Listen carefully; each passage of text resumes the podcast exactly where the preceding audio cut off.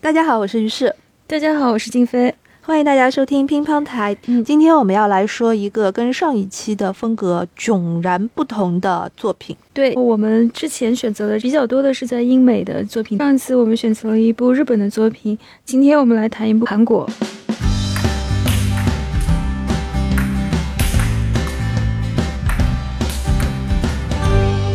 其实我们很早以前就想讲韩国的电影了，但是呢，不知不觉之间就讲了十六期的欧美的作品。是的，今天选择的这一部韩国的影片呢，我相信它的知名度是非常高的。对，嗯嗯，《熔炉》这个电影是二零一一年上映的。嗯呃原著作品就是由很著名的一个韩国女作家叫做孔之勇，在二零一零年的时候在韩国出版的。嗯中文版呢是在二零二零年，也就是去年的时候，由磨铁他们出了一个十周年的经典版。所以呢，现在他的书跟电影我们都是看得到的。是的，我看的那本书就是磨铁出的这一本纪念版，十、嗯它上面写的是十周年纪念版。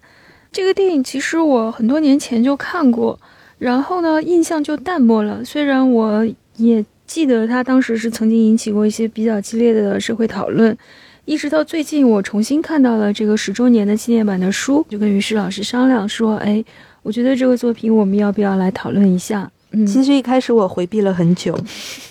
好，为什么？对，为什么我会回避呢？因为我是觉得这个书跟电影就是那种让人看了心里非常的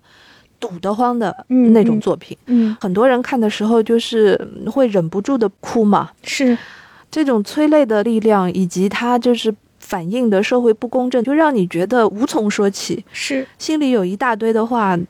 不知道该怎么讲。就是一开始我就一直在以各种理由嗯 拖延我们今天的节目，但是还是没有逃过去。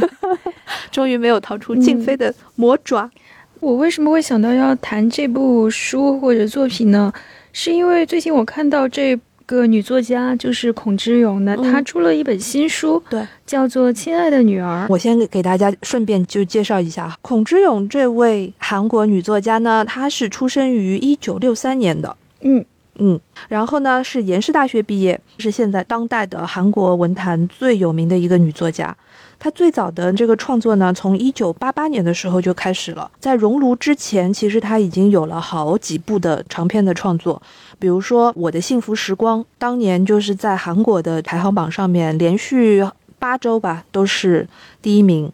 这个是二零零五年的作品，然后呢，就是我们最看到的这个二零一零年的这部作品，就是《熔炉》。亲爱的女儿呢，是在《熔炉》之后写的是二十七个人生的故事，主要是讲给女儿听的这种。我觉得她的整个的一个创作谱系也非常的有意思，可以看出一个女性成长的过程。嗯在写《熔炉》的那个阶段的时候，她是怀抱着很大的一个社会责任感，而且她对于人性当中的这些脆弱，因为弱势群体所受到的这种不公正的社会待遇，有很多感同身受的体验。嗯接着你会看到，像《亲爱的女儿》，就肯定是她进入了一个新的人生阶段了之后，她写的一部作品。在《亲爱的女儿》之后，其实还有一部作品，嗯有一个关于恋爱的，写的是一个日本人跟韩国人之间的一个恋爱故事。嗯所以她的创作就看起来很多样化，但是简而言之，可以说是一个女性作家和自己的人生息息相关的一个创作风格。嗯，嗯，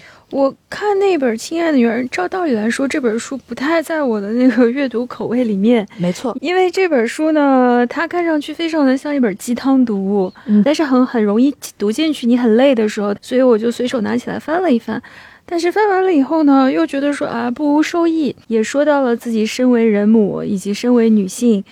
嗯，在整个的人生道路上面一些非常诚恳的建议，嗯，就我觉得也许可以推荐给我的学生们。觉得就是嗯像孔之勇他写就是给亲爱的女儿这本书也毫不意外。从他的性格上面来讲，因为就包括像《熔炉》这样惨烈的题材的这样一部作品当中，都会有这样类似的人母的这个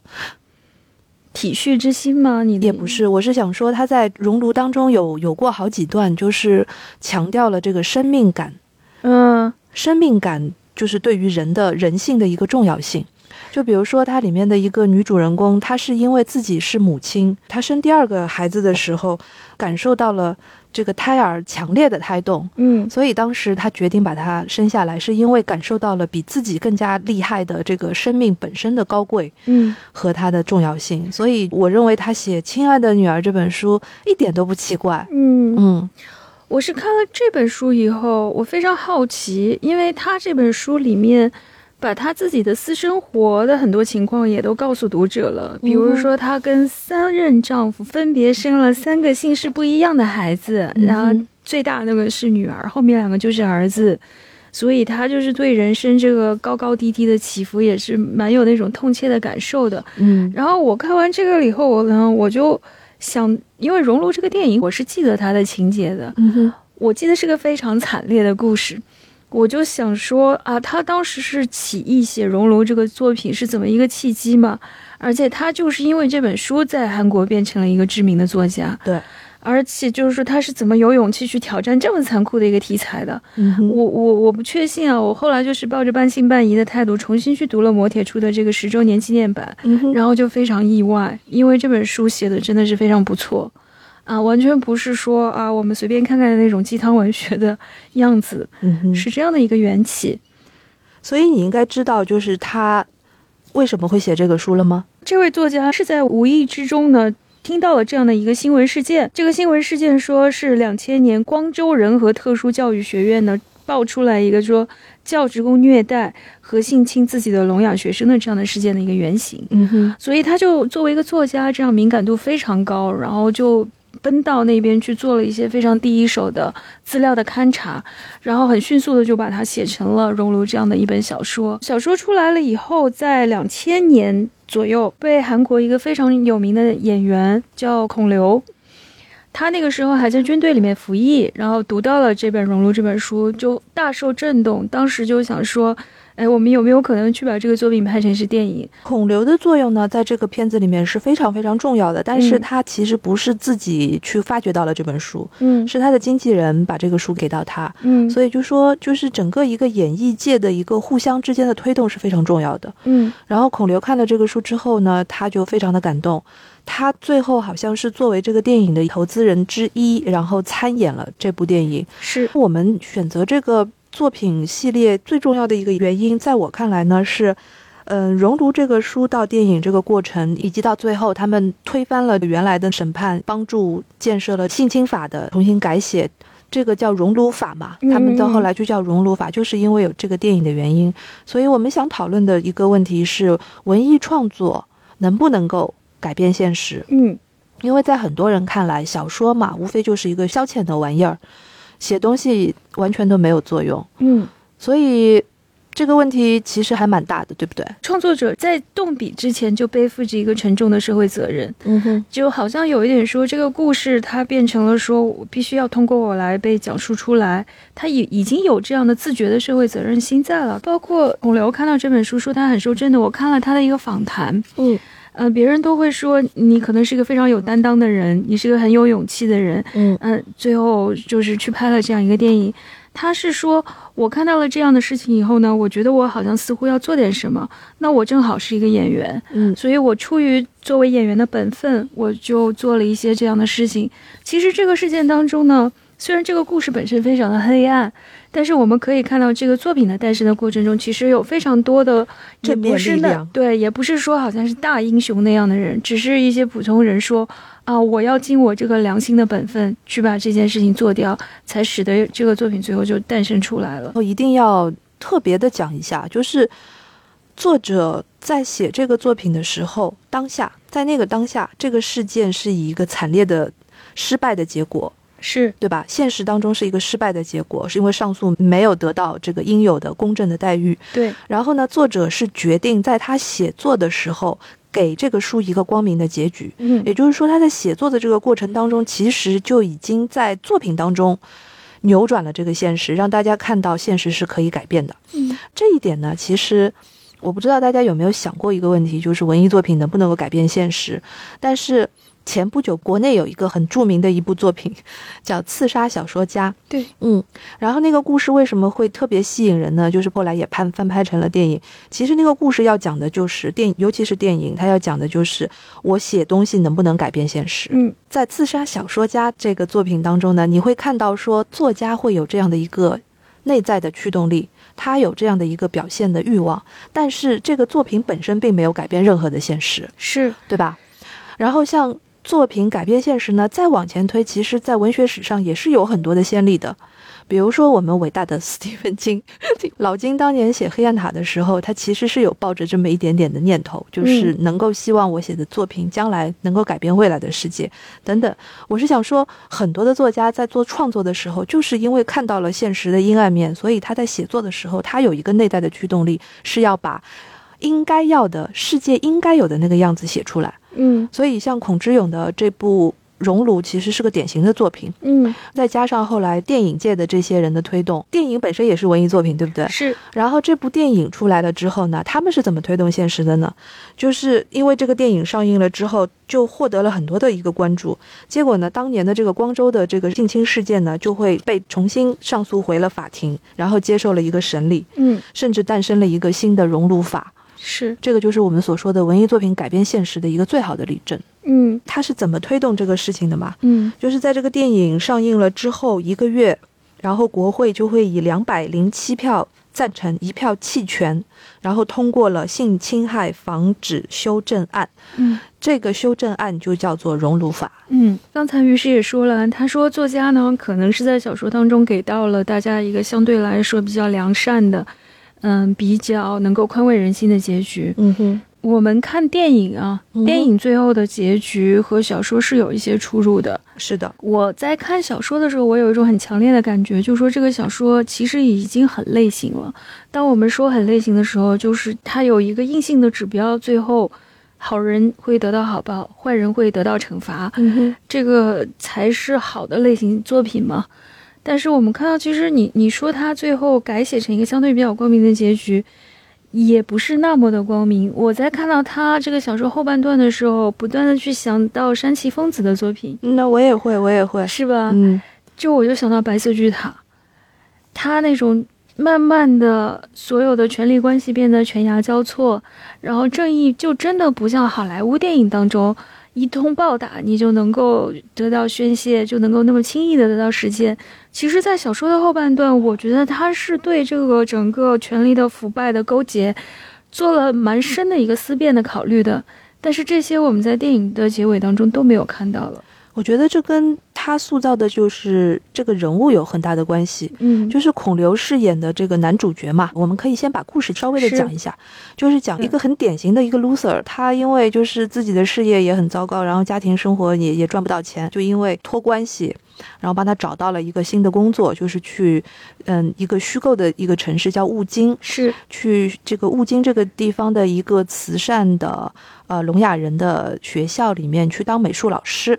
那么他去当美术老师不久，去了没几天，他就发现这个学校很古怪。最后他发现了说校长跟行政市长这个两个人他们是双胞胎，是，这两个中年猥琐的有权有势的双胞胎男性，在这么多年里面都是肆意的侵害他们自己学校里面的女学生，包括他们还有一一个。老师是侵害男学生，除了性侵之外呢，还有很多的暴力的动作。那么这个 loser 无权无势、没钱没势的这么一个人，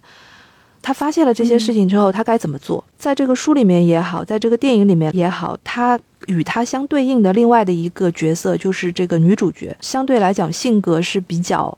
有冲劲的，比较有行动力的。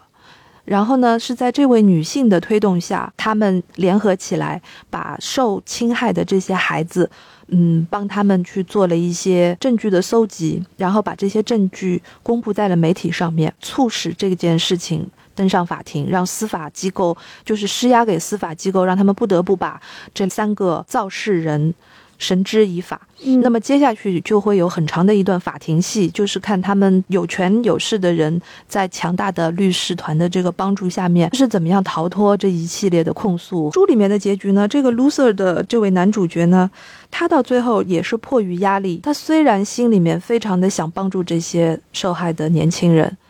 但是最后他没有帮上，大帐篷被强令拆除的那天晚上，他本来是想去帮忙的，但是最后在妻子的身边，在孩子的身边，他默默的，这个章节就就结束了，就省略了，就省略了。然后他就没有写他最后复杂的心情。嗯再下面一个章节就是第二天醒来，事情都已经结束了，是的，然后他无能为力。这个是小说的一个令人无奈，但是相反是觉得很真实的一个结局。对，嗯，很真实的一个结局。那么电影的话呢，结局就完全的不一样。电影在结尾上面其实做了非常大的两个改动，嗯。然后每一个主人公最后的归宿吧，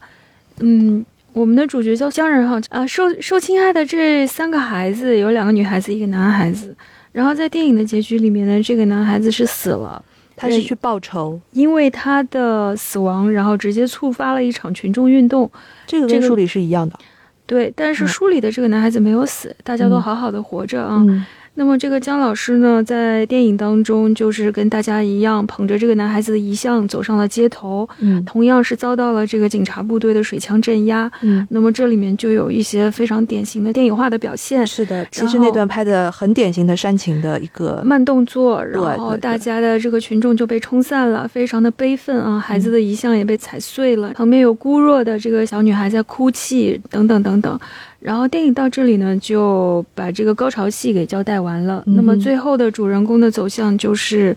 呃，剩下的一些孩子、呃还是得到了一些救助。姜仁浩就回到了首尔，啊、在首尔的这个圣诞节的前夜，捧着一个蛋糕，那么回到了他的日常生活当中，但是回忆起了在雾京的这一切，看着一个广告画发呆，那么这个故事就结束了，嗯哼。就是做了一个这样的改写吧。其实改写的还蛮多的，比如说在书里面一个最重要的这个夫妻关系，就是姜老师的夫妻关系，在电影里面是被完全抹杀掉了，是的，直接把这个妻子给写死了，就变成了一个亡妻。然后他是有一个妈妈帮他带着他的小女儿。对。那么这里面呢，就是这个改动为什么显得很重要呢？首先让他没有那么大的牵绊力，其次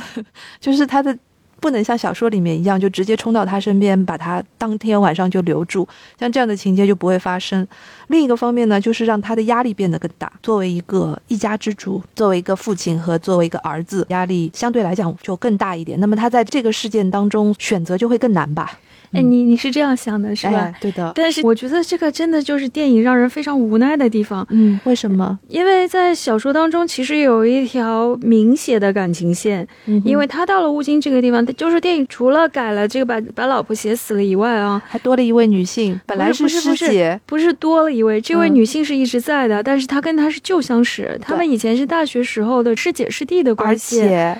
在电影当中就改成了偶遇，然后第一次相、第一次认识的男女。嗯那么第二个呢，就是说他这个书当中多多少少有点那么不太道德的意味，就是我们这个姜仁浩啊。嗯，他跟这个世界有那么一点点暧昧，包括他的过去也不是那么完全的清白，他过去的这一段，这个是书里面处理的，其实还蛮蛮丰富的，而且很真实的写的很多，但是是电影中完全没有。对，甚至还说到了一些他站在证人席上，因为被人挖出了过去的种种的一些没那么完美的记录，是的，而使得他的证词不可靠。这些我觉得都是非常重要的信息，对的，在电影中全部都规避掉了。是的，就把他写成了一个什么呢？就是一个在道德上一点污点都不能有的人。嗯哼，你看啊、我一开始想说，哦，电影这样的改写是一个母亲，就是他的呃姜仁浩自己的妈妈带着他这个遗孤嘛，一个小孩子，一老一小跟在他身边。我想说，哦，那可能他是离婚，没有想到电影就直接说死了，嗯，就是哇，那这个就更一了没百了一了百了。就是很清白。对，要不然如果按照小说中这样写的话，那他跟徐幼贞之间的关系呢？戏会多一点，我觉得是观众会不能接受。嗯。啊、你的在道德上没有那么完美了，你怎么可以 其实又做好人又做那个？我觉得在书里面写到姜仁浩以前的那些故事的时候，嗯他最重要的是要让姜仁浩讲出那句话，你记得吗？就是他跟徐幼贞有一段关于社会公正和常识的一段对话。对，他的意思就是说，已经发生了这样子伤天害理的事情，所有的是和非都已经这么明白了，结果最后坏人都能够逃脱，真正被大家指摘，然后确定是个坏人的，竟然是我。是是，嗯，竟然是我江仁浩，这个嗯事情是他完全没有办法想通的。结果当时徐秀珍回了他一句话，就是常识这个东西好像是并没有的。对，是的。我就当时看到电影在这方面改写了，我就在心里面一声叹息，因为他嗯牺牲了这个人物的丰丰富性，性，对，而是把它做成了一个就是很我们很明显的看到红脸白脸。嗯这个电影当中，好人就很好，一点污点都不能有；坏人就极坏、极端。但是这个坏也是那种就是极端脸谱化的坏，是的，比如说也没有它的丰富性。是的，嗯比如说小说当中这个警察也姓督江，察，嗯，对江督察这个角色其实是非常有趣的一个角色他，什么都知道。而且呢，这个角色在书的后半程其实是提出了一个点题的东西，他提出了一大套那种关于权力的思辨性的东西，他是去试图要说服徐幼贞，不要那么理想主义，不要那么天真。嗯，然后这个人物在电影中几乎就是被删减到了只剩下那么一丢丢，工具人，对，他就是个工具人，嗯，他能够证明就是。这个有钱阶层跟司法之间的狼狈为奸，嗯，然后呢，他又说明了，就是司法在某些时候，它能够起到一个作用，就是平复一下民众的反抗心、民众的不满，所以他要出面去把这两个坏人，也就是一直给他好处的这两个人绳之以法，他要扮演这么一个角色。我觉得是电影很很遗憾的地方，嗯它哼是限于篇幅也好啊，还是出于这个审查的缘故也好，我觉得还是多多少少会考虑到一个电影的受众的那种心理的接受度吧。包括电影中有一些部分让我觉得处理的就很含蓄，嗯甚至有点电视剧化，比如过分煽情的那些片段吗？一个是过分煽情的片段，比如说男女主角第一次相遇的情景，那个就很韩剧。嗯，比如人物的脸谱化，人物的颜色突出了，但是人物的微妙、丰富、立体性就扁平化了。对对对，我觉得在第一幕戏当中，就是我们简单的跟听众说一下，在书里面呢，徐幼贞刚才你说了嘛，徐幼贞是姜仁浩的师姐，是所以他到了这个学校了之后，他们才相逢。然后在电影当中呢，是姜仁浩开车到了雾津了之后要去修车，然后在修车厂里面碰到一个前一天晚上因为喝醉酒了，所以就把车开坏的那么一个鲁莽的女性。是然后这个女性的形象，首先比她年轻，感觉上是感觉上比她年轻，比她莽撞，比她有冲劲。是，但是呢，她的身份很重要，她是一个人权维护中心的干事。但是在电影里面，就是完全砍掉了徐幼贞的两个孩子。对，我觉得我也不是很满意。徐幼贞的这个母性和对生命的这种感知，促使她去做这样的一个慈善和公益的事业。这一驱动力、原动力，这个人物个性的一个基点就没有了。对，我们回到第一场男女主角相遇嘛，这个女性就跳下来，然后说：“哎呀，怎么呃，就你就你就以为就真的那场非常的电视剧，一个 很夸张式的一个表演和相遇的情境嘛。”我这里稍微荡开一点去说一下，就是韩国影视的一个情况，因为我们第一次在聊这个韩国的电影的情况嘛。韩国很有趣的一点就是它的电视剧和电影呢非常的分裂。你可以看到它的电视剧也是一个出口的非常多、有非常好的收益的这样的一个文化产品，充满了这种大都市的浮华的资本主义的符号，然后去消费，然后去制造这样的恋爱给大家消费。但是他们的电影呢，往往就是又会拍的比较是直面这个社会比较沉重的议题，去剖析一些社会的黑暗面。寄生虫，对，所以就是说，你如果看韩国的电视剧和韩国的电影的话，你有的时候会觉得说，这真的是同一个地方吗？你都有的时候会产生这样的疑惑。我不知道你们怎么看，但是我有的时候是会有这样的分裂的感受。还是说回这个故事本身嘛，我就是说这几个人物从小说到电影的这样的改动，使得这个电影呢就比小说看上去还要类型。虽然它评分很高哦，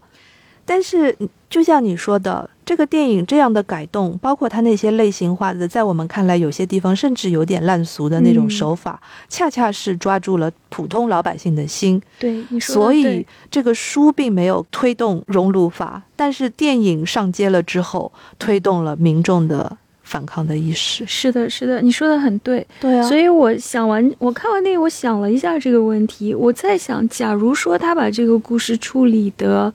就比较。有思辨性的话，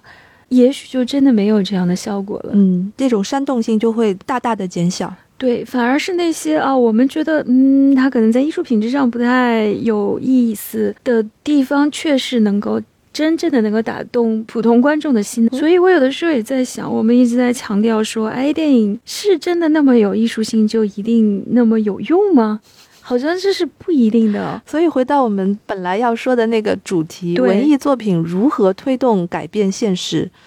那么在真的是要改变现实的话，你可能就恰恰要牺牲很多的丰富人物个性了、丰富情节性了等等这些的努力吧。是的，啊，就是你反而反而是这样，对你反而是那种好像违背创作规则的写法，就是说。呃，甚至就是像那个戏曲一样，嗯，呃，红脸的人就是永远都是好人，然后白脸的人永远就是坏人奸臣。你一望即知，反而是最能够达到效果的，最直截了当，最直截了当，告诉你的这个道德议题呢，也最明确，也都大家看得懂。对，是的，嗯，如果你假设在电影当中孔刘演的这个形象，他有那么多的心理戏的话，嗯。我说实在的啊，就是说，如果从人物上来说，这个电影当中的这个主人公，他几乎就是比较失败的，他就没有心理活动。嗯，就是你也可以看到，他所有的戏剧冲突全是外部，而且就是他有一个最大的推动力就是愤怒，对吧？尤其是电影当中，就是唯一的一段他出手打人的那一段。就拿了个拿了那个花，对对对对对，把那个老师给砸了一下，就是侵害男生的那个老师，嗯，他把他给砸了。那一段我就是觉得是算这部片子里面男主人公最爆发性的一次情感的表达吧。是，但也就是这样的一个动作。你看，我们一开始以为他到了这个聋哑学校以后，他可能要花一段时间，慢慢的发现这个学校的肮脏真相。没想到他刚入职啊，这怎么着饭碗就不要了？而且你记得吗？就是在这个电影里面，他其实还用了一些很司空见惯的一些电影的语言。在开始的时候，一个是小孩子站在火车前面。被压死的时候，对应的是孔刘开着车在雾里面的平行蒙太奇吗？嗯，他就是用两个一样的事件去把这个东西连接起来嘛。孔刘这边是撞了一只兔子，那边是那个小男孩被火车撞了，对，然后把他们接起来的，所以是同一个同一个时间不同空间的对的故事。那就是这个在电影语言上面，它通常是暗示观众们什么呢？为他后面改写的那个情节做了个铺垫。他车怎么坏的嘛？他后面不是得去修车吗？他不去修车就。没有办法遇见徐幼贞，所以他之前呢就用了这样的一个手法，快速的进入到故事来，然后那边都是撞车，一个无辜者的死亡，在那个时间点，他在刚刚开始的时候就出现了几个关键信息，就是小孩子，嗯，然后小孩子为什么会死？对，也是抛出一个悬念的，抛出一个悬念。对，然后在书里面其实不止这么一个小孩子死，书里面还有。还有一段我其实很喜欢，嗯，他就说，因为这个地方雾很大，旁边还有很多山，下面有海，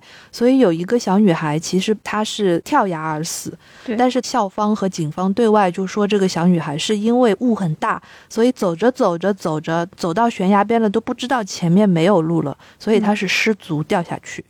是的，嗯，我们本来。即便是这样一个孤身英雄啊，深入这个黑巢穴，然后肯定是要花一点时间，慢慢的发现他哪里哪里不对劲，最后再把这个巢穴捣毁。一般来说套路是这样，但是这个故事其实是很快的，我们就发现说这事儿就是这样，就是很铁板钉钉的事儿。在这个中程和后程呢，我们看到的就是一个非常舞台化的设计，就是在法庭上的这个抗辩戏。对。这个抗辩戏像戏曲故事当中的那种斗法，你知道吗？我知道就是民间喜闻乐见的那种正邪双方大斗法。说到法庭呢，就是韩国有一个文学批评家叫做连武雄，嗯他有一段对于这个的评论，我觉得说的很精到。嗯，他说这个小说在某种意义下，大家都会他说它是一个法庭小说嘛，因为有大段的这个法庭戏，但事实上这个书里面隐藏了两个法庭，一个就是世俗的法庭。嗯还有一个是真理的法庭，在人物的内心世界，在所有读者跟当事人的这个内心世界。嗯，我觉得他说的很对嘛。对的，但是就是更外化，一开始就是把这个正邪做的非常清楚，你没可能去同情那个坏人，因为这不是一个侦破片，啊，对对，嗯它不是侦破片，对，它是一个社会片。对他就告诉你，世界就是这么阴暗，那你怎么办？对你怎么然后你选择？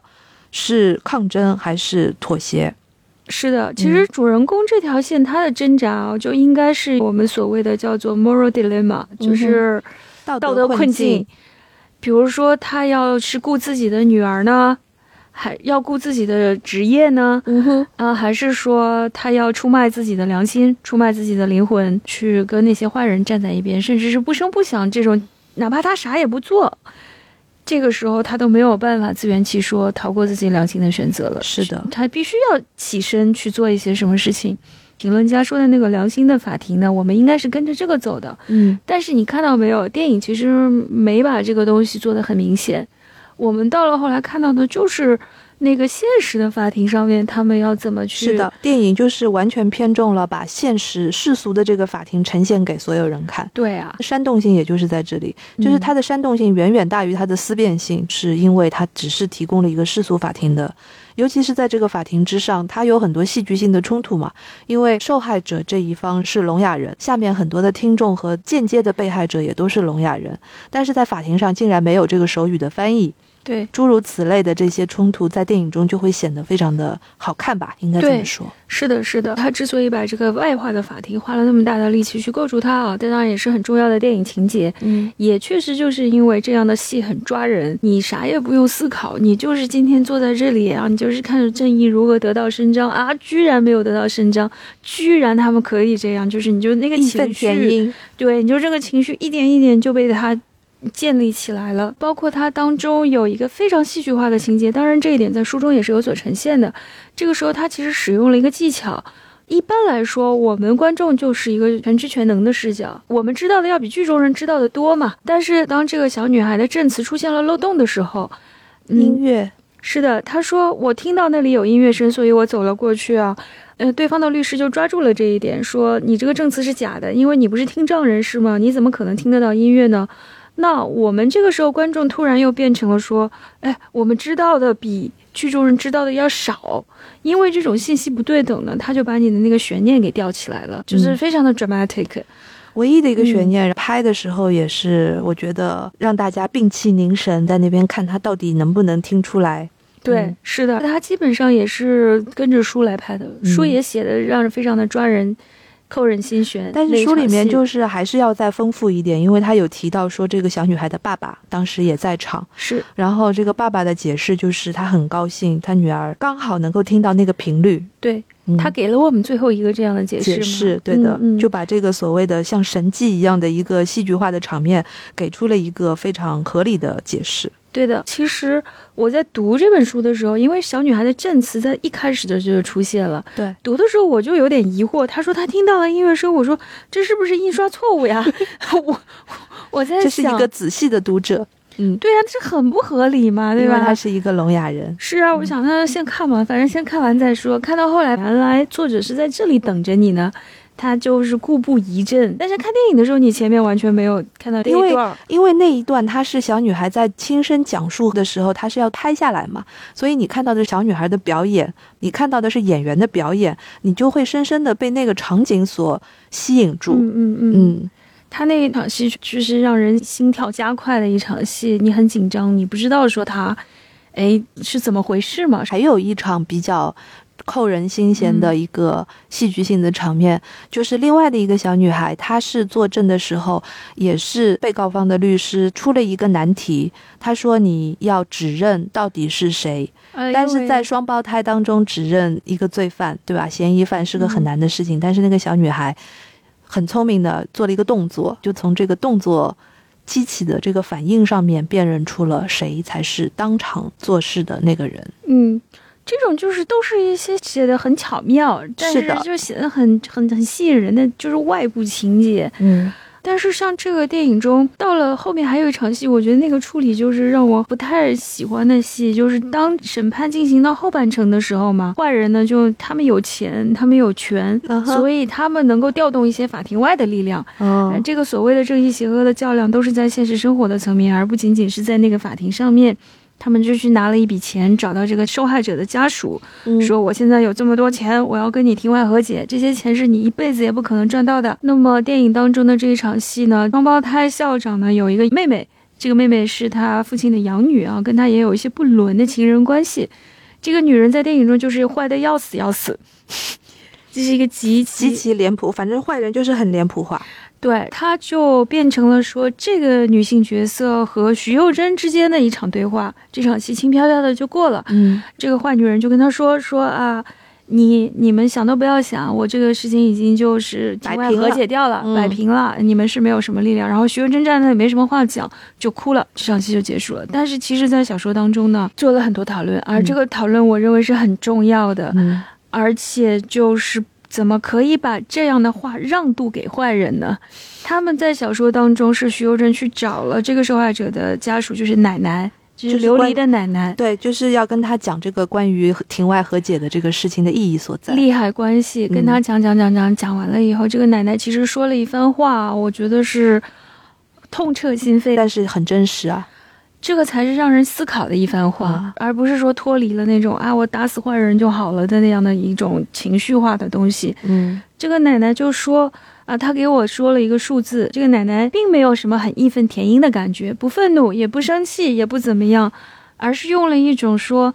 好像在说星星的那种口气，就是这个数字是她这辈子想都不敢想的一个数字。她就说：“你让我出卖我自己的孙女来救这个孙女的爸爸，就是他自己的儿子。”他说：“这样的事是人干得出来的事吗？人怎么能做这样的事呢？”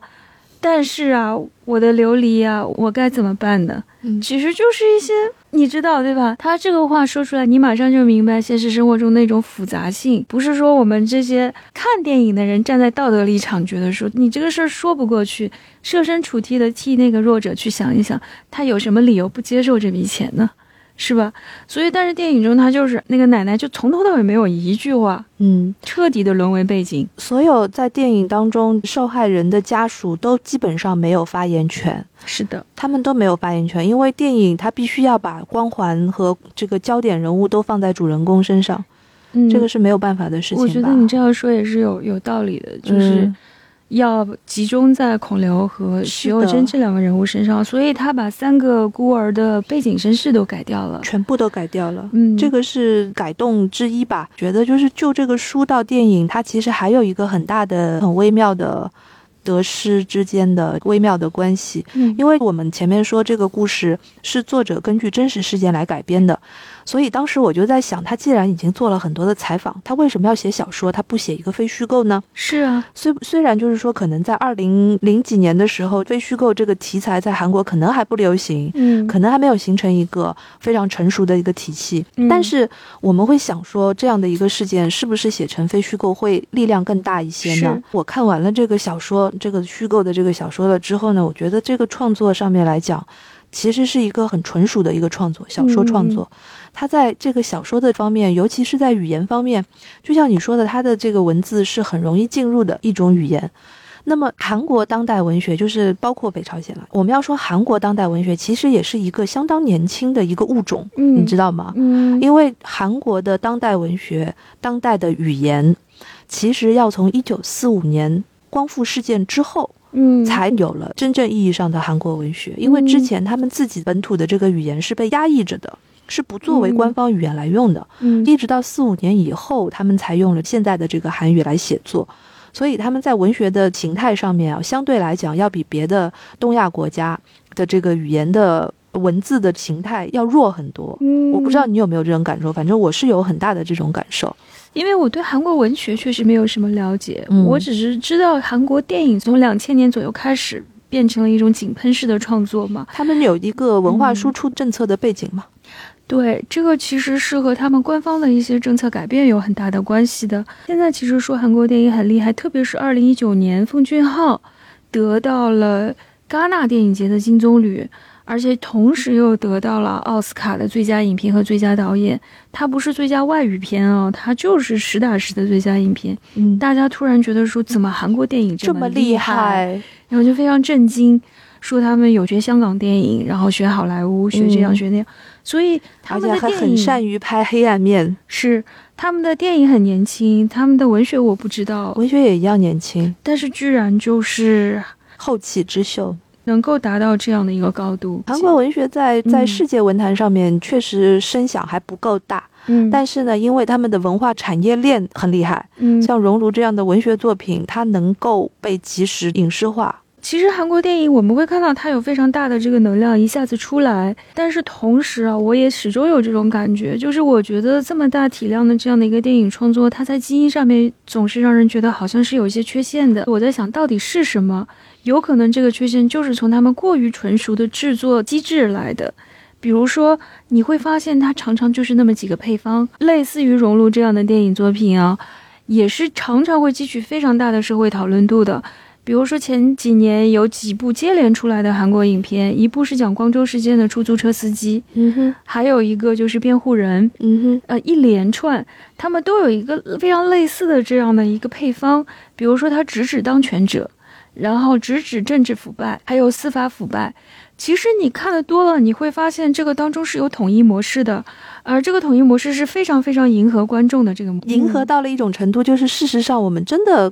光是看这些文艺作品的话，我们对于韩国社会的真相其实还是一无所知。或者我们就把“韩国”两个字去掉，我们也可以说我们对于社会的真相真的是这样吗？因为它太类型化了。是的，是的，你不能否认啊，它真的是提出了一些重要的社会问题。而且你也不能否认说，在别的国家好像其实很难看到对于司法制度的这么直面的一些抨击吧。韩国片里面只要出现警察，一定是一个反面形象。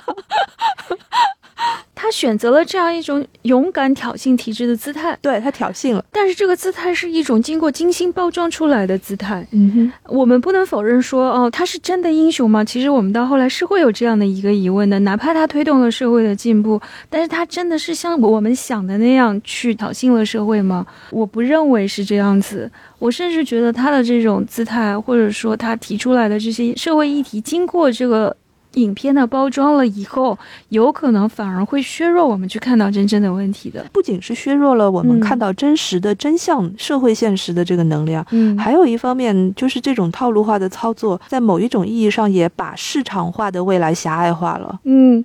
怎么讲？韩国电影要有市场，你就必须要走这个套路，这个不是对他们自己的一个限制吗？你创作的多样性因为这种类型化而受到了钳制。对对对，也有也有这方面。所以我会发现说，韩国的导演啊，他们有这样的一个说法，就是有一批六零后出生的韩国导演，像奉俊昊啊、朴赞玉啊，都是这样。如果再加上一个李沧东，李沧东比他们稍微年长一点，五零后。嗯，那么李沧东其实是一个。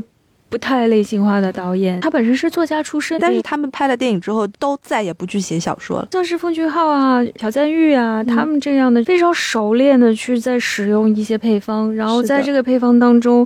很能精准的找到一些既迎合市场，然后再加入一些所谓的那种社会议题的东西。对，这个东西就是后来熟练到了，让你觉得，嗯。是不是有一点不对劲呢？还有一个事情也挺可怕的，就是他们用了这种套路了之后，观众其实会有一定程度的审美疲劳。就是你第一次可能愤怒是一百分的愤怒，第二次看到的时候愤怒你就已经削减到了八十分。嗯，然后再看了一百部这样的一个类型化的煽动了之后呢，你就不愤怒了，你就觉得反正电影里拍的都是这样。对你本来的那种。因为愤怒而会要去做的一些事情或者思考呢，也就随之淡漠了。这个是很可怕的，这个是类型化真正可怕的地方，它会让你麻木。就像我刚才想要说的啊，就说它是真的有在帮助我们认识这个社会现实，以及让社会真相暴露出来呢，还是用一个比较精巧的方式，只是帮助你宣泄了某种掩饰？它也不是掩饰，应该我们来帮他想一个词儿，装饰化。嗯。这是对于社会丑陋面的一种装饰化。对，而且我不太能接受这个韩国电影的一种手法吧。我以前看过一个电影叫做《隐秘而伟大的》，借用了一个南北韩的那个格局。那个故事呢，是一个对韩国非常了解的朋友推荐我看的。他就是说我看的特别好，特别感动，你一定要看。我说行吧，那我就再看一遍。他已经是不知道第几遍看了，然后他那天就趴在我旁边就哭起来了，抽抽噎噎的看完了那个电影。我。看到最后那十分钟，我就怎么还没结束啊？不能否认啊，他就是后来就是要煽情，对，然后用大量的慢镜头。其实我看《熔炉》最后十分钟的时候也是这个感觉，我们会有这样的疲惫的感觉的。会的，嗯，我能看到他大概就是我们现在准备要煽情了，预备，预备，一二三，开始。这个感觉很糟糕。对，嗯，我不知道是不是我这样说，我觉得可能会被会被观众打死啊！真的被删到的人，他们会认为就是这些哭的这个点掐的反而是刚刚好。是的，他们会这样觉得。所以我当时对韩国电影就有这样一种感受，就是说他们为什么不能见好就收？对，难道大家对这些人的处理啊，对这些人物的处理和对这些事情的处理？就只有这么没有想象力的一种吗？对。后来一直到我在很多中国电影里面也看到了类似的人物的处理方法，我就在想，这是不是一种样板化的必然？嗯。比如中国电影当中有这样一类妻子，这个妻子永远就是在侮辱她的丈夫，然后永远在操心她家里的什么。冰箱呀，地板呀，孩子呀，她对孩子很好，但是她永远在逼孩子上进读书。然后她丈夫就是非常屈辱，当着别人的面说你又挣不了钱，你又没有什么用。就我的天，我就说现实生活中。中国的妻子都是这样吗？大家难道没有更有想象力一点的处理方法吗？哎，说到想象力的处理方式，我来问你一个问题，就是关于熔炉的。就是当年我我记得非常清楚，就是熔炉被大家看到了之后，很快就出现了一个大家都见过的一个表情包，厕所里的那个隔板上面露出来的那张脸，那个构图就成了很多形容有一些中年男性猥琐形象的那么一种。代言的一种，我对那个画面印象很深，我已经几乎不能分辨是究竟我是从电影当中得到的这个印象，还是从表情包中得到的这个印象了。对，因为年代太久，我确实无法分辨了。我可以非常准确的告诉你，我是先看到了在各种媒体，包括手机平台上面的这张图。我因为一开始很不想去看这种电影，我会故意的避免去看这样的电影。但是后来我看到这张图，实在是看的太多了，你知道吗？后来我想到底这个人到底处是啥？对他到底是怎么样露出了这个脑袋呢？然后那天我就看了《熔炉》这个电影。嗯嗯。然后呢？电影给到你的印象怎么样？跟表情包很不一样吗？在书里面，你看到这两个坏人的形象的时候，还没有这么的让人印象深刻。书里的这个形象其实是很。含糊的，对对对，就是你的眼前出现不了这么一个形象。电影在这方面做了一个非常大的，我觉得他有功劳，对他有一个功劳，他就把这个人物，你说脸谱化也好，还有直观化也好，他让所有的人在看到的第一眼就第一是难忘，第二是就是你恨他，就是你讨厌他，不需要任何理由你就已经可以讨厌他了，就无法遏制的那种。对的，就是在电影他设置这样的一个人物形象的时候，我觉得还是花了一番功夫的吧。对他那个头是从厕所上面伸出来的那个形象，我一开始我觉得这超恐怖，让你感到一种伊藤润二式的恶心，是的，恐怖，然后又露出了一丝诡异的笑容。他把这些东西都很直白的拍出来嘛，包括就是那些在厕所性侵的画面啊，然后什么脱裤子什么，哎呀，真的是不堪，过于不堪。那这书中其实都是写的比较隐晦的，然后电影里面就这样赤裸裸的拍出来了。哎呀，你真的是觉得很难不忍那种不忍感，你很难抗拒的。这个作品是十年前写的啊，十年前，今天再拿出来说，时代有一个非常吊诡的地方，就是二零一七年的 Me Too 运动之后，它不光光是一个弱势群体嘛，它这个其实是一个阶级对立的问题。这个故事里面最催人泪下的部分就是，啊。有权有势的阶级实在太难被撼动，是吧？是的，他设置了这样一个虚构的小镇，原型是光州，他这个小镇就是永远的是雾茫茫，像斯蒂芬金写的那个迷雾一样，你看不清。但是关于雾，江督察有过一段话，嗯，嗯，江督察在开车送徐幼贞的时候说过一段关于雾的话，还挺妙的。嗯，这个都是书里面才有，电影里面都就都没有了。对，他说你不习惯这里的人，你在雾里什么都看不见，所以你觉得它很危险。是，但是如果你习惯了住在这里，你已经习惯了这些雾，你在雾里面，你其实什么都看得见。是，这个其实就已经把这个雾意象化了，遮蔽你的正义心，遮蔽你的道德观的很多的存在。但它就是维持这个现实世界运行的很很实际的东西。是的，从这个意象去想，其实我们每个人都生活在这样雾气昭昭的一个环境当中。没错，嗯，是这样的。这个书从非虚构的立场出发，其实写成了一个小说，它里面有很多在文字上面很耐人寻味的意象化的东西，这些在电影里都没有表现。对，除了这个雾，就是雾是在这个里面最大的一个意象，也是最明显的一个意象。第二个、第三个可能就是在文章当中一笔带过，可能一般的读者也不太会注意，因为他这个书本身还是很情节化的，而且也没有过多的渲染，这个是他这本书的一个优点，因为他要写一个社会事件。但是在这样没有过度渲染的前提下面，我印象深刻的是有两个比喻：正义就像被埋在地底深处的柔软的土，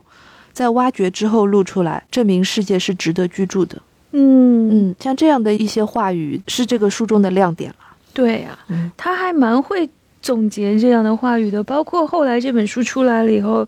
有一句广为传抄的话，就是我们一路奋战到现在，嗯嗯，不是不是为了改变世界，是为了不让世世界改。变我。这句话是徐有贞说的。是，可是我我又要说了，就是他就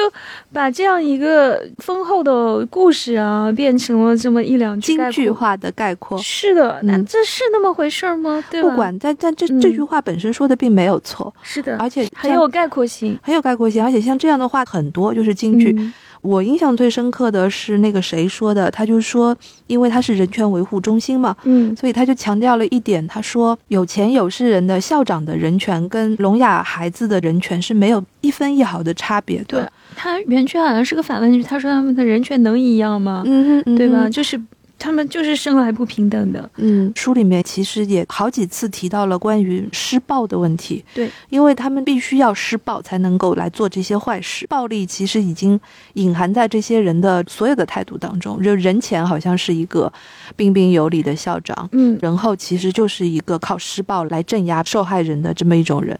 然后当时我看到那些暴力场景的时候，我突然意识到，这个暴力不仅仅是他们的一个人性的一个阴暗面，而且这个暴力其实是这些人的一个傲慢的体现，是的，因为他知道他可以这么做，他知道你也会恐惧，你会受伤，然后他硬是这样做，这是一种极端的傲慢。对，你知道我觉得最匪夷所思的是什么吗？嗯就是说这个事情绝对不是第一次发生，甚至长年累月的发生。嗯而不管是书里面还是电影里面，就是这些人对于这个事情的尺度已经完全不在乎了。就是他我我我们做这些事明白你的意思。你会看了这些书之后，我们会觉得我们不用看这些书，我们就已经知道这个是不对。但是我们已经有那么多的影视作品，那么多的文艺作品，在反复的跟大家讲，人不应该做成这样的人。但是那些人，他就是可以在这样的环境中坚持的做这样的坏人。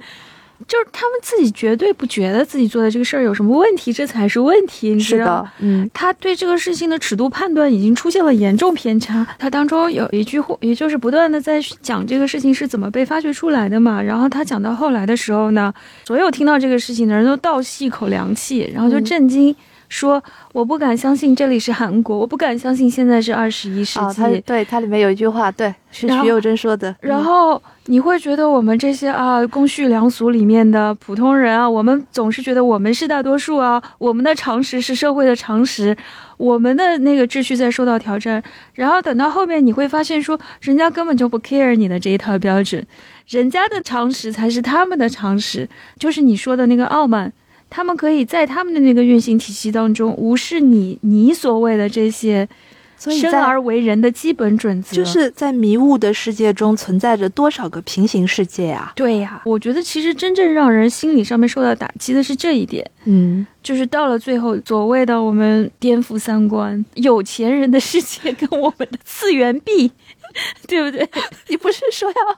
就是这个次元壁啊，你不觉得这个迷雾就是次元壁吗？嗯对吧？他们他们可以贿赂到检察官这个程度。在书里面其实专门花了一段嗯来讲这样节节的一个世界是怎么样构成的。是的，就首先它是一个世袭的，对吧？对它是一个世袭的财团，它首先是靠买了一块地，之后呢，它造了一个学校，就把这块地卖出去了，当中的这个差价就成为他们的一个资本的来源对。为了保存这个资本和有这么一个自己为所欲为的小世界呢，他们会把自己的小孩全部安插在这个里面。有的人是做行政的工作，有的人是做财务的工作，有的人是做这种生活管理的方面。嗯，这就变成了一个一言堂家族企业一言堂他们就建构了一个这样的世界，嗯，然后又兼通了这个司法，对不对？嗯嗯，而且让我觉得还有一个事情就是，呃，电影当中大量的神简了，但是小说当中有花了相当笔墨去刻画的，就是宗教团体。嗯嗯，他们被捕的这个校长自己本身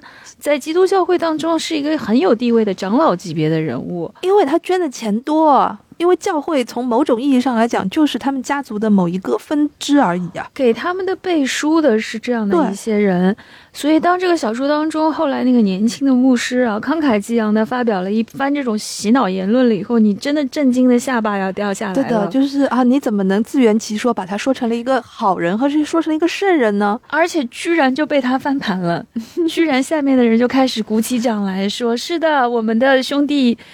呃，我们尊敬的长老，我们这个什么伟大的人物，蒙受了这样的不白之冤。”就是在韩国的嗯创作当中，很多艺术家都会在某一些适当的场合，在某一些具体的事件上面，对于宗教信仰这件事情给予一些质疑的。因为宗教对人的洗脑的作用就是这样的可怕。这一块的权重电影没有太放，它只是象征性的在示威人群当中说了一下，嗯，也是这样的一个情况。但是其实到后来你会发现，这个势力好几方势力犬牙交错在一起，你最后就根本无力挣脱，那种绝望感。我觉得是很强的，就是所有这种社会权威，特别是像这个学院，它本身叫慈爱学院，好词、大词、善良的词都被他们占据了。而所有的人不仅仅是这些聋哑人，我觉得如果这个电影做的再巧妙一点的话，这些聋哑孩子的状态其实就是我们的状态，就是失语的状态，被压迫的状态，没有办法发出自己的声音。我其实是蛮想知道，就是这个电影为什么拍出来了之后，对吧？电影上映了之后，为什么这个案子就会得到重审，熔炉法又会被修正？就是这些背后的故事，其实还可以再拍一个电影，可以拍个纪录片。我查到的资料是说，其实，在现实生活当中，就是这个案主一直就没有翻案，对啊，就是他们一直都没有得到任何赔偿，只是那个人权组织还在坚持不懈的替他们去争取这个权利，但是法律的层面他们没有得到任何补偿，只不过就是因为掀起的舆情太大，所以他们修改了这个性侵害的法案，对以后的人是有用的。但是嗯他们这个案子就翻篇了，就是永远也不可能再得到纠正了。我总结一下吧，可能对于一个艺术作品来说，如果你是一个本来就肩负着比较沉重的社会责任的艺术作品来说，那它的艺术考量可能并不那么重要，而是把你想要说的话以一种最多的人能够听懂的方式讲出来才是最重要的。如果你是希望这个作品在现实的层面能够激起一些水花，或者是推动现实世界发生一些改变的话，它是一个比较有功能性的东西。不知道为什么嗯让我想到了柏拉图很讨厌诗人，为什么？就是他觉得诗人没有用是吗？因为诗人过度美化，诗人会沉溺于艺术创作、嗯嗯嗯，艺，术表现力，嗯有的时候真相其实是根本不需要这些的。嗯嗯，是的，嗯，也有道理哦。对啊 毕竟是柏拉图嘛。好啦，孔之勇好像说过一段关于真相的话，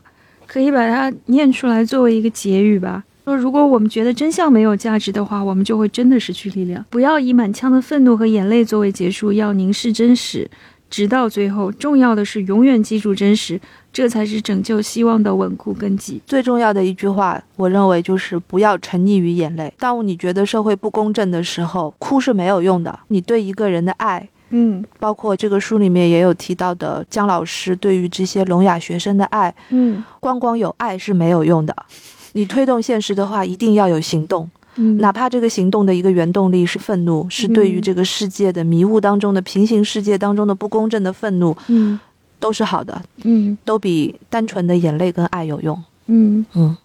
我想突然想起那张剧照，说成年人只有爱哪里活得下去。你是最近鸡汤看多了对吧？最近鸡汤看多了，我要反省一下，我反省一下。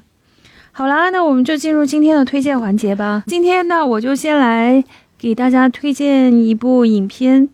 关联度非常的高，可以说是一个很顺水推舟的推荐，讲发生在中国的我们自己社会当中的一宗幼女性侵案。而且这个影片上映的时候呢，比较巧，当时正好是爆发了一个幼儿园的事件。两桩事情凑起来，使得这一部影片叫做《嘉年华》的影片，也在社会上产生了很大的讨论度。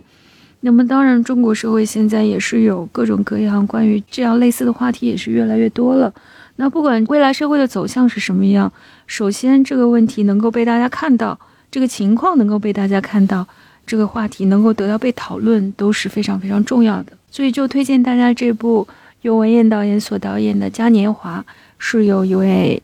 很好的女演员叫做文琪扮演的，嗯，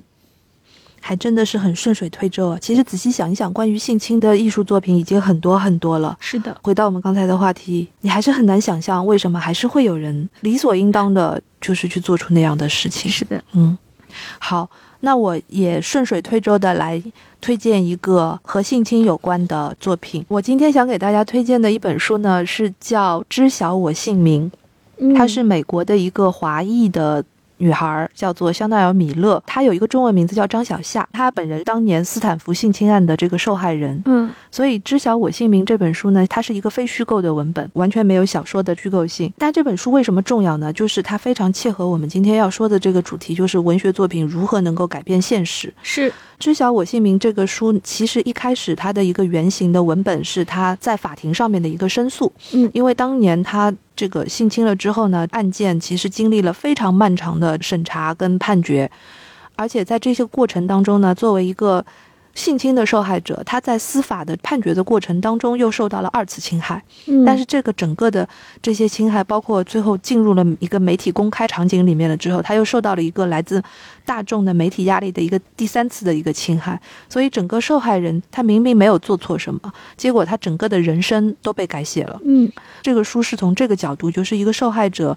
怎么样能够重建自己的生活？包括你要重新正视自己的名字，因为媒体根本没有跟他打招呼，就给他安排了一个假名字。嗯，本来是想保护他，嗯，结果没想到受害人最后活在一个双重身份当中，就像一个精神分裂者一样，最后要重建自己的一个人格的属性，包括自己的姓名，包括自己的事业跟人生、家庭观、爱情观、性爱观等等。在那个法庭判决了之后，那个性侵的施害者最后没有判得很重嘛？在美国的这个司法制度当中，受害人跟被害人他们都要做一次当庭的陈述。那么这个书的原型就是写了一个几千字的个人陈述。嗯，结果呢，就是读完了之后，法庭上面的每一个人都被感动了，然后法官也非常的震动。这个文本呢，当天就被发到了网上，嗯，之后就有了很多很多的点击，最后甚至连当年是副总统的拜登都给他点了赞，嗯，很多很多名人都赞同他等等。后来他就基于这个几千字的陈述，又重新写了一个文本。把他那几年的心路历程都写下来，嗯，然后这本书就得到了很多人的推荐嘛，然后也上了排行榜。出版了之后呢，这个案件本身没有被重审，但是当年判这个案件的法官被罢免了。啊，有推动现实，对，直接推动现实，就是当年做出这个判决的法官被民众罢免。其次，也推动了他们本地处理这个呃性侵案的司法过程新的法案的改写。所以从很多方面来讲，这个书它其实，尤其它这个书出版就是在 Me Too 的前后，跟这个整个一个 Me Too 运动是环扣在一起，嗯嗯，给了很多人一个推动力，嗯。所以我认为《知晓我姓名》这本书就好像熔炉当年一样，它是确定是由一个文艺作品出发。最后改变了现实。嗯嗯，所以我要给大家推荐这本书。对，因为这一周我是连看了，我是先看了房思琪的《初恋乐园》这本书出来很久了，但是我就无意中又把它看了，然后又看了《熔炉》，所以真的是心情非常的沉重。性受害者非常特殊的一个地方，就是社会施加给他的这个羞耻感，往往会成为比那个案件本身更伤害他的事情。嗯像您刚才说的“知晓我姓名”也是这样子。嗯，像有一个美剧嘛，叫做《Unbelievable、哦，我就知道你要？讲这个。嗯其实《Unbelievable》我也是屡次跟大家推荐的，因为它也是一个由文本改编的。那个文本是一个记者采访得了普利策的文学奖比。如说还有前两年的电影节有一个部影片叫做《前程似锦的女孩》，嗯嗯嗯嗯，那么也是那个嗯就、那个就把刚才说的愤怒跟行动走到了另一个极端。嗯。嗯其实要行动，可以有各种各样的方式去行动。就在创作的这个领域来说，或者我们不要说那么大吧，就是在行动，任何的行动都是一种有意义的行动。如果说这种迷雾重重的世界当中，你一定要做些什么的话，文字也许是可以撼动世界的力量的。嗯，嗯其实我们看这样的一本书，我们记住了这样的一个故事，哪怕记住了那张猥琐的那张脸孔，其实都是都是受到了影响。嗯孔刘曾经他有说过，他认为出演这个人物对他来讲很重要，就好像他到了七老八十之后，也会觉得说我做过了一件很重要的事情。是我们能够做的一些改变，未必是要那么伟大的。嗯，什么推动司法制度啦，或者是建立某一个新的法案啦，真的不需要是那个级别的。哪怕就是我们对于身边或者是现实社会当中受到性侵案，或者是曾经受到过这样的伤害的人，哪怕有一些些的同情跟关心，都是好的。嗯好的，那我们今天的推荐和分享就到此为止。嗯，谢谢大家的收听，我们下次再见。我们下次再见。